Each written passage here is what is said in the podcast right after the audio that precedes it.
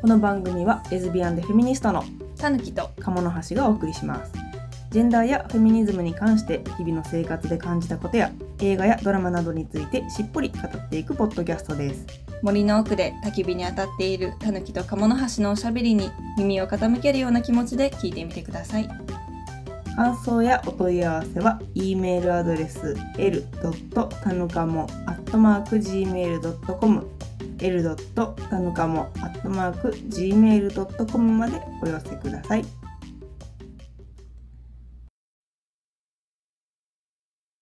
アーダーンもそうですけど、うん。アーダーンも言ってるそのさいろんな人から推薦されてようやうん。うんく選挙に出る。だから出たい人が出るんじゃなくて、出てほしいっていう声が高まったら出るっていうことはすごいことやと思うけどそれを実際にね日本の女性リーダーもかつてしたっていう、していた人がいますという。あの多くに知ってほしいけど市川房江先生です。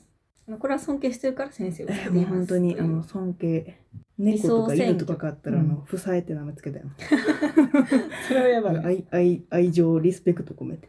あそうそうそう。ーあの名付けの。そうそうそうそう子供に名前つけるみたいなそうそうそう。尊敬してるからつけましたつ。けられへんからさ。そうそうそう私はさ。そう。もうあの理想選挙はね今言ってくれたけど、その人に出てほしいっていう声がないと、人からの声がないと出ないよっていうのを掲げて、うん。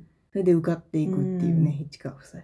市川夫妻もねとても好きですよねすごい好き。あの図書館で借りたよね、うん。市川夫妻のその評伝自伝がちょっと書きかけのままお亡くなりになってしまったので、うんうん自伝は読んでないんやけど、まあ、簡単にあのまとめた。あれヤングアダルトコーナーにあったんかな、うんうん。なんか一冊読みやすくて帯の方に辻元清美さんがそうやな。解説かな？かなんか書いてはるのかな、ううんん。一番最後の方には土井孝子先生の名前も載ってるけど、女性政治家のさうん走りというかさ、うん。ね、なんかアーダーン今話アーダーンの話聞いてて思ったのが、なんかいろんな人と話して、まあ、アーダーンやったらっていうふうに思ってもらえるっていうのがさ市川夫妻も隣にあの座ってたのが後々に東京都知事になる青島あ議員やって、そういうなんか二人で文句言いながのら、うん。あるいはなんかいい意味でディスり合いながら、芸能人議員やみたいな感じで言われた、うんうん言われた人やけど、そういう人にも分け隔てなくしゃべっていう、そうそうでそのその青島議員からは「憤慨ばあさん。だ」っていう変な名前をつけられてたん。だけどなん。かそういうことやね愛情のあるあれやなそうそうやっぱり議論っていうのはさ、うん。政治の思想もあるしいろん。な考えはあるけど、うん。議論の場ではそれはやっぱりな、うん。公平でないとというか平等でないとあかん。から、女性参政権婦人参政権。そうやな。不選か。婦人の選挙、そうね。実現を求めて、うんうんうん。いろんな女性団体であるとか労働団体であるとかいろんなところに招聘されたりいろんなところでもあの身をうん。粉にしてがむしゃらに、ね運動してくれて。そうそう運動してだけど結局自分たちで得るという形じゃなくって、うん。戦後の民主化の中であのセットとして得ちゃうっていう。GHQ うんによって、ね。GHQ によって婦人参政権はまああのスタンダードとして必要やからって、デフォルトで必要やからっていう話で得ちゃったっていうところがあったんよね、でももうそういう機運を高めるというか、大事よねそれはね。でもやっぱりその人たちが活動してきたっていうのがうん。無駄だったわけではなくて、そうよね。すごくいいところまで行ったりとか、貴族院では棄却されたけど、うんうんうんもう一つの方ではうんうん通ったりとかっていう、まあ、そういう政治状況もねその頃のうん。政治状況とかもあったりするから。付箋は鍵なりか。付箋は鍵なり,、あー付箋は鍵なりとか、あと付箋なくして付箋なしとか。平等なくして平和なし。平和なし平和なくして平等なしとか、うんとか。まあ、やっぱ戦争に巻き込まれていった時にどういうふうに立ち回るべきなのかっていう自分の位置をうんどう取っていくのかっていうことで多分悩んだんやけどその時は政府側っていうかねあの戦争に向かっていく国うん。に乗っかる形で、うん。でも魂からそれに乗っかっちゃいけないっていううん。気持ちで、できるだけ消極的意見をそこで述べていくっていうことで、まあそのその後敗戦後は交戦権が5年くらいかな停止したのかな、あそうやね、そこで、うん、まあ、戦戦争に加争担した犯罪みたいな感じになったのかな。けど、まあ、市川夫妻としては、もう排除されてしまうよりはうん。中に入って中から変えようっていうんううん。気持ちがあったっていうことは言ってたみたいやね。うん。でまあそんなのね、うん。大躍進というかね。うん。もうすごいよね、うん。比例比例区全国比例区でうん。それまでに得たことのない個人うんが得たことのない得票数でうん。市民によって選ばれたうん。人ですね理想選挙で、まさしく理想選挙で選ばれたしかも若い人たちに選ばれたよね。んなんかサンダースみたいやな ほんまやな、うんサンダースみたいやな。こう最近のアメリカ見てうて、ん、やっぱサンダースうん、だんやなってめっちゃ思う。あの時にってこと？まあ、あの時にというか、まあ、あの時からやな。サンダースがならないといけない、ならないと変わらへんやろうなと思う。ん、でもサンダースもおじいちゃんう。おじいちゃんやからな。やっぱり今共和党も民主党も、どっちもちょっと、うん。うん、サンダースは何やったっろうっていうのはヒラリーに党首選で敗れうんうんうん、公認を得られなかったのかな、格差がうん。すごくあるから、アメリカの。うんアメリカの政治風土からするとサンダースはあまりに社会主義すぎるみたいに言われるけど、うん。でも国民皆保険とかって普通にあるから、うん。うん。そんなにすごく変なことを言う サンダースが言ってるとか世界的に見たら普通やけど、それをアメリカに根付かせるというか、アメリカではなかなかうん。受け入れられないっていうのがどうしても問題としてあったんやろうな。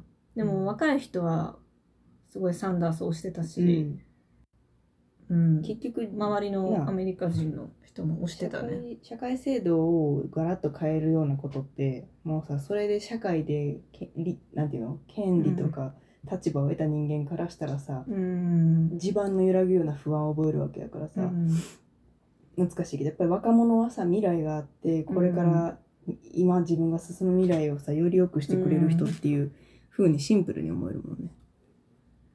学費それはとか大事だと思ね。う。うん、学費とかね、本当に。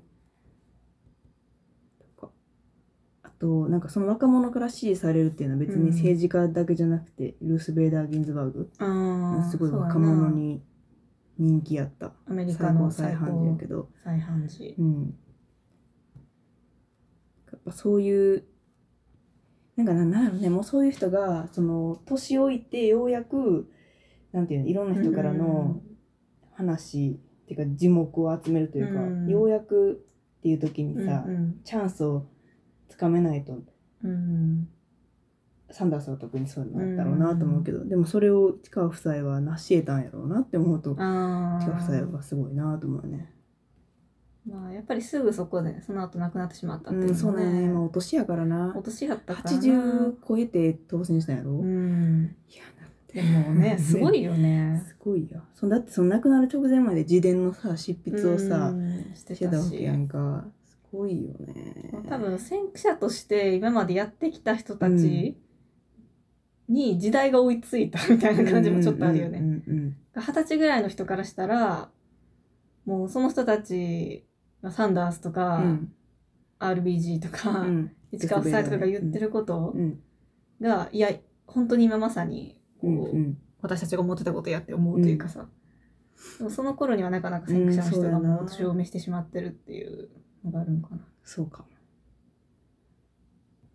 まあ、日本の政局がどうなっていくかはちょっとまだ先行き不透明、うん。本当にどうなるんやろうと思いながら国外脱出したいなっていう気持ちも。募りながらですけどやっぱり日本のね今のうん。国会議員の中にもすごいなというかうん見てて安心するなというか、あこの人いてよかったみたいな人はやっぱりいてるわけで私はやっぱりと数人5人あげろって言われて5人あげるっていくとまあ難しいところではあるけど、まあ、田村智子。共産党の田村智子。桜を見る会、うん。森かけのあの追及だけでなく、ジェンダー平等に今共産党のねジェンダー平等の政策をいの一一丁目一番地にしますって言ってこうの間もん。やってくれてはったけどやっぱ語りがねあの物腰柔らかい。その辺のおばちゃんやからね。そうなんや。ツイッターとかあのフォローしてるけどなんかね ちょっとおっちょこちょいなところがあってへなんかスペース？ツイッターってなんかあの話してるやつあれあラジオみたいなそうそうそうそう。あれを切り忘れていましたみたいな。移動中の音があ入ってるみ たいなが入っててなんかへうっかりさんのところがあって。でもやっぱりねなんていうかな。裏打ち知識に裏打ちされた。優しさというかねその他人をなぎ倒していく強さとかじゃなくて、弱いものをくじかないっうん。ていう、そういう優しさのある人うん。やなあっていうふうに思う。もちろんその田村智子の今後ねやっぱりうん。私は一選挙権を持った市民として監視していく立場ではあるけど野党議員ではあるけどね、うんやっぱり野党議員もさ意味わからへんことって言ったらさがっくりきちゃうから。がっくりいっちゃうね。けどまあでもそれを差し引いてでも田村智子はすごいな安心するなと思うし、あとは倉林明子さん。うん。京。都から出てるのかな？京都の選挙区かな？比例かな、うんうんう。うん。んもうあの人も介護現場の人やんね。もともとがね。だからすごい厚生労働委員会とかに出て、うん。かそれのこうなエッセンシャルワーカーの大変さはどう思ってるんですか？みたいなことをなんかその見てきた側として役人に言えるからすごい説得力あって、うん。私コロナ禍に見たんかなその答うん。弁すごいないい人いんねやと思った、うん。し何よりも物腰が柔らかいのよね。ほんでうん。関西弁で優しく語るから。またそれもねあの、うん。その辺のおばちゃん感があっあて気取ってないよね。そうそう。なんかかしこまったかっちりしたスーツとか着るゴリゴリの保守の議員っていう感じじゃないから安心して見てられるなっていう気がする、なんかスーツは武器みたいな人がちょっとちょっと私苦手でスーツとかうんパリッとした化粧とかっていうのが苦手やからなんかゆるい、うん。まあうん。なんか政治文化の中に入らないといけないっていうのを体現してる気するよね。うん。どこ向いて仕事してんねんっていうのが、そうなんか政治家たちの中に入るためにそのスーツ着てるんかなみたいな。うんうん。特に女の人ってよくわからへんカラーのスーツとか。すごいね着るな人をそ見るとちょっとんな色どええってこで売ってんの？みたいな。な普段着る？みたいな気持ちに。それ街で着れる？みたいな。もう政治家の人しか着てないみたいな。うん。まま真っ青とかな、うん。いた。真っ青。まさつい肘打っちゃった水穂先生。でもみずほ先生あの福島みずほさんね、うん。社社社民党のね。一人を笑うなって今言ってはるけど、うん。まあやっぱりあの福島みずほもやっぱりいいよね。うん。まあすごい全身青ではあるけど、うんもうあのーでも福島みずほはいいよね。うん言ってることがマジで当たり前やから、うん。でその当たり前を国会に入れるっていうのは本当に、うん。なんてやろ。一般市民の議論持ち込みなやっていう気持ちになる人もいるかもしれへんけど、うん。やっぱ国会って難しいことを難しい頭の人たちが議論する場所やって思っちゃってる人もいると思うけど市民の当たり前のなんでをちゃんと持ち込んでくれるかそうやね。ら、それは本当うにん。大事やと思う。なんでなん？て都市制のその市民団体の女性とかとも手を取ってやってってるっていうところで、福島みずほさんはすごくうん。あの安心できるよね、うん。 safer safer な person やね、うん。 safer space やね結構ね。やっぱりなんか政治がそういう市民の声みたいなのを手放してはいけないよね。うん。政治こそするべきというか、うん。聞きに回らなあかんからね、なんか女性だからそういうことができる共感力があるとか、うんうん人のことを聞けるとかじゃなくて、うんむしろ政治の中でそれこそ首相がもう人間らしさをさなくして働くのが政治やとかいうふうにさ今まで作られてきたけど、うん。そうじゃないやんっていう。うん。やっぱ国会議員は選ばれて代表として言ってるから、自分たちのうん。意見を通すだけの人ではないわけやんか。やっぱ国民の代表としてうん。地元があ任せていってるわけやから、そう考えると自分たちの利権をどんどん進めるとかじゃなくて、うん。一般の市民の人の生活を良くするっていうのを、うん。本当は政治はやるべきやからう、ん。うんそこをなるほどね、当たり前のことやねんけど、うんそう。それが、まあ、見直されてきたっていうか、まあ、女性がどんどん政治参加することでうんそれが女性やからじゃなくて、うん。今まで見落とされてたものがだんだんそうそう。見させ、うん。見ていくようにな今った。までのシステムに適合する人たちばっかりのうんうん。政治システムじゃなくて、そこに必ずしも適合しないというかあるいはなんか育休とか産休とかっていうような、ん。か想定しシステムが想定しないことを含み込む人たちが入ってくることによって、やっぱシステムはか乱されると思うから、うん。あの令和のその車椅子の議員の人とかも、うん。国会が車椅子を想定してないっていうことが、うん。まず頭どうなってんねんっていう、うん。までやんかちょっとびっくりするよなびっくりする。だって小学校でさえスローバーねんで、うん。国会議員国会議事堂にない意味わかる、でそれをやっぱり当選して議員としてそこに入ったから、うん。私たちもそうなんやって気づいうんうんて、気づくからうね、ん知ることができて、そういう視点で考えられるっていうのがあるよね。あるよね。まあ令和はねそういう、まあうん。ある種そういうところでなんか当たり前を揺さぶっていくというか、うんまあ、ポピュリズムポピュリストって言われてるけど、うんでもそれは当たり前やから、うんその国会議事堂にユニバーサルな視点をとか、うん。まあ、令和で言ったら大石晃子さんやね、橋本府知事当時府知事とやり合ったうん。当時府の職員やったんかな大石晃子さんとか、あのね新自由主義についてもうかっちりどうやって戦っていくかが分かってる人やから、まあうん。それはすごいよね。うん、力強いよねあの人は。うん、ぶれなさそうな感じがね。あとは倉林明子田村智子で福島みずほ山添拓。ああ山添拓ね。山添拓さん。山添拓共産党のね。あえっと今まで挙げた田村智子倉林明子、山添拓は共産党で福島みずほさんは社民党、でうん。大石明子さん令和かな。山添拓はすごいよね。うん。あのー答弁の引き出しとうん。答弁のまとめ方等が、あの賢い。うん。聞きやすい。やっぱ一般の人たちが、あるいはおじいちゃんおばあちゃん子供が聞いて、うん。あるいはもう選挙権を来年得るみたいな、うんうんうん。17歳の子たちが聞いて国会答弁の意味がわからないとうん。選挙だって賛成できへんから、うん。そのあたりをきっちり答弁してくれるというか、うん。今何が起こってんのか、うんうん。この答弁で今どういうふうに進んでるのかっていうことをコントロールするのがめちゃくちゃうまいよね。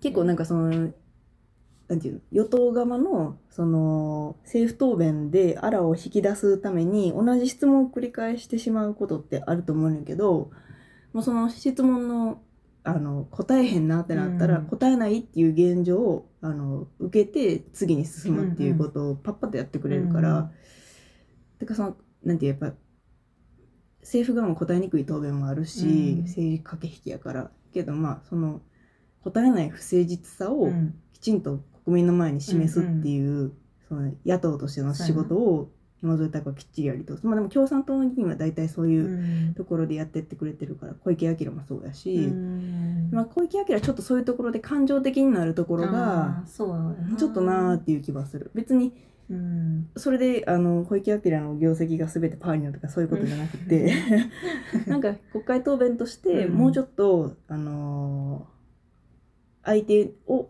うん。相手に合わせて怒りに行っちゃうっていうことはうん。良くないなと、うん。まあ、ここぞの時に怒るとか、感情を出すっていうのはうん国民に向けての一つのアピールではあるけど、なんか不誠実な答弁が続いたからって言って、怒っても仕方はないというか、あっちの思うつぼやし。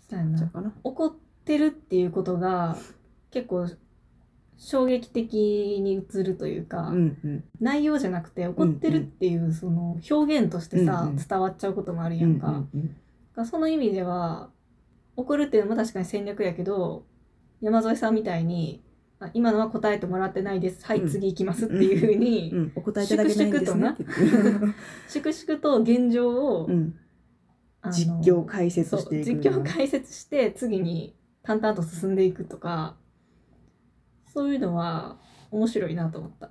うん。今までの多分野党議員のさ答弁って、まあ答えてもらってなかったらそれに対してちょっと怒りを示すとかさ、うんうんうん。そういう手法なんか弁論術っていうかさ、うん。そういうのでやってることも結構あったと思うねんけど、うん。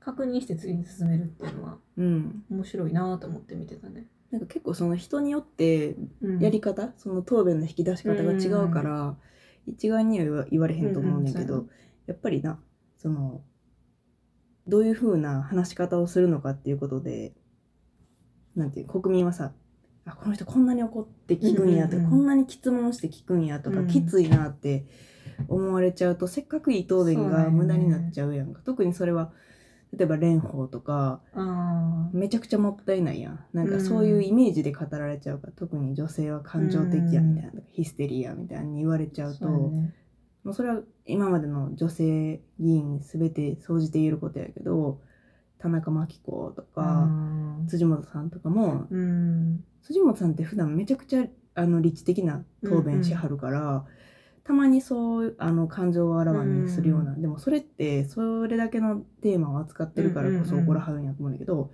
そこだけを切り取っちゃうような。メディアっていうのは。切りなんかその怒る女とか、うん。そういう描き方を本当にメディアは反省してほしいなと思う。そうやな。うん、だって、うん、この間あの小池百合子の、うん。あの国会議員時代の答弁見てたけど何言ってんかマジで意味わからなかったけど 何を話してんねやろ？みたいな、うん。野党として。そうそう野党としてあの自民党がゲイヤした時のあの民主党政権時代かな？の答弁をちょっとだけうん。見る機会があって見ててんけど、違う話もなんかずっとしてたよな、うん。枕言葉枕言葉枕言葉。うん。えーまあまあ今どこの枕言葉、みたいなこれどこにかかるんやろ？みたいな。な どこにかかる何を引き出すんやろ？うみたいな。そんなんが多くてやっぱりね、答弁の良し悪しっていうのはうん。感情もそうやけど、何言ってるかが分かるかっていうのは大事やな。別にそれはあの小池百合子だけが下手くそなんじゃなくって、うん。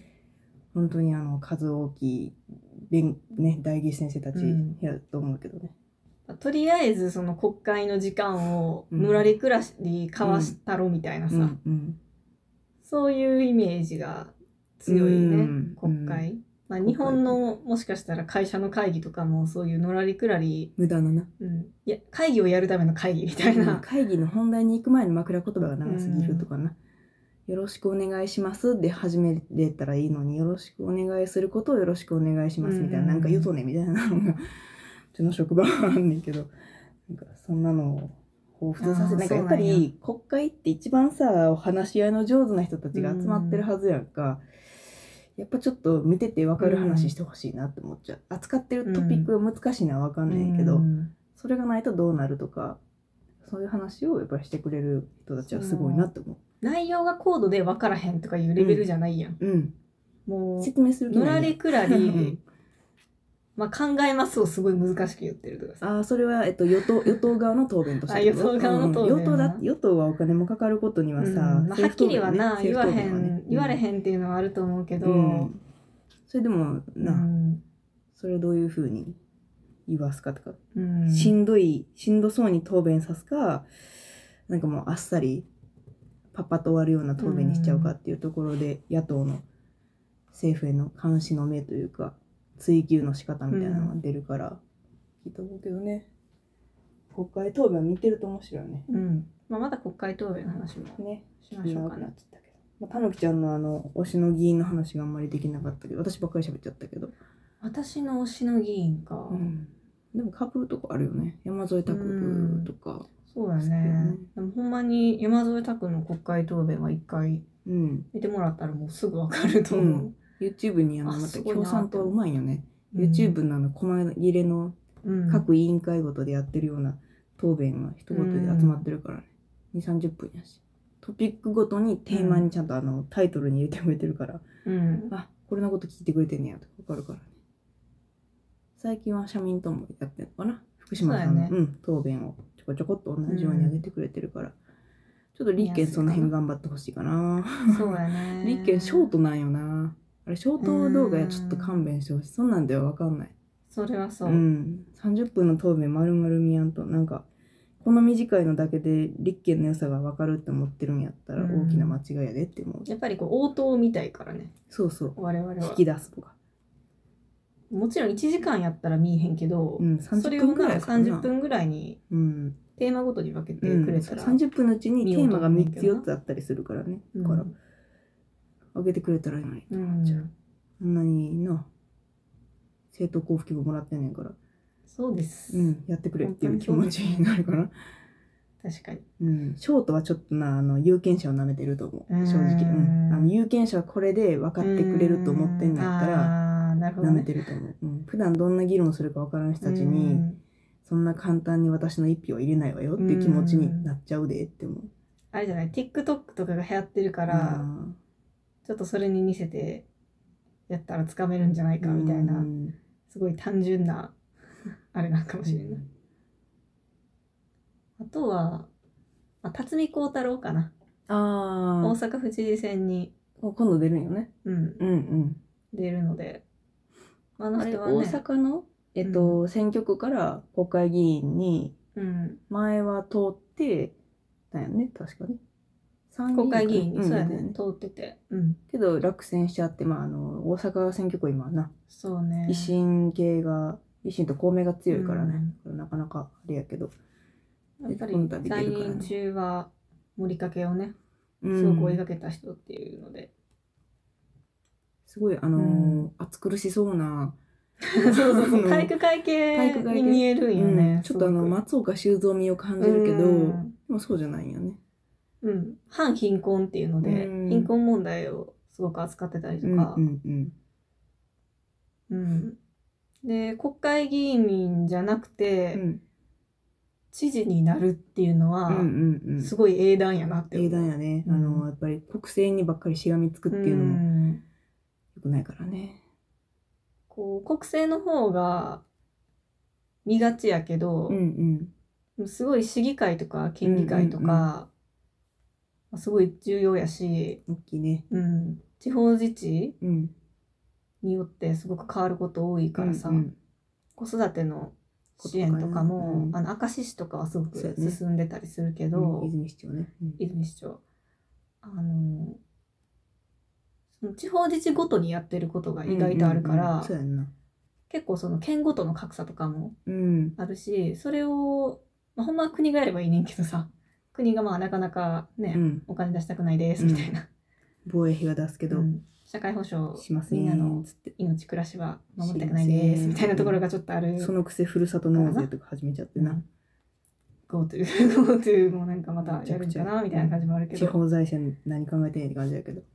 まあそういう県ごとの格差もうん。まあ実はあったりするから、うんそれを考えるとめっちゃ大事やんな。うん。うん。県知事数少ない府知事数少ないその予算の中で、うん。この、何市民に必要なものは何かっていう優先順位をつけていくっていう。で国やと国を全部変えるっていうのは結うん。構時間かかったりするけど、県ごとやと、うん。そう市とかやと割と早くうん。決まるし、で結局市議会とか 県議会で力を持ってるの誰ってなると県知事うんうん。やったりするから、うん。まあ県知事が変わったらもうすごく変わったりする。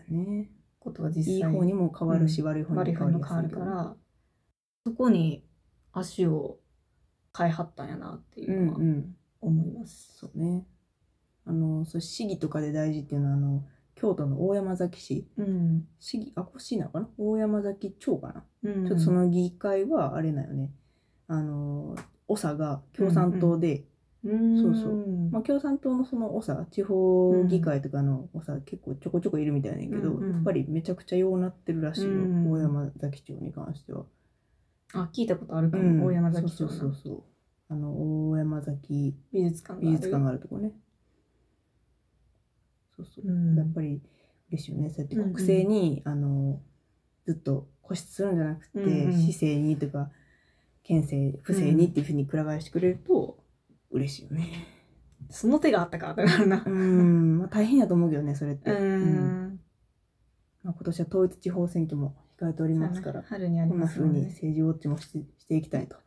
やっぱりねうん。自分の町の議員の名前を少しでも知ることから始まると思う。そうやね。しかもあの国政の政権と国政政権与党と地方の政権与党っていうのはまた話が違うからね、必ずしも一致しないから、ん。自民党自民民党っていうわけでもないしうんね、うんどんだけイエスの意思表示できるかっていうところもね、国政に影響しますか。ら話長くなっちゃいましたけど 今日何の話をしてたんでしたっけ？今日は女性リーダーの話をしてた前半はねアーダーンとメルケルの話。まあアーダーンを中心にして、まあ、推しの政治家の話かな後半はね。うん。後半ではあの今現職のうん。えー議員たち、これからあの期待の議員たちの話を、これから期待というかね、うん。させてもらいましたが、またね、はい。あ、まあ、アーダーン、ありがとう。また長くやってね、くれてありがとタンクう。を満たして、ります。そう、あなたの力をどこかに生かしてねっていう気持ちになるね。の子供と夫とうん。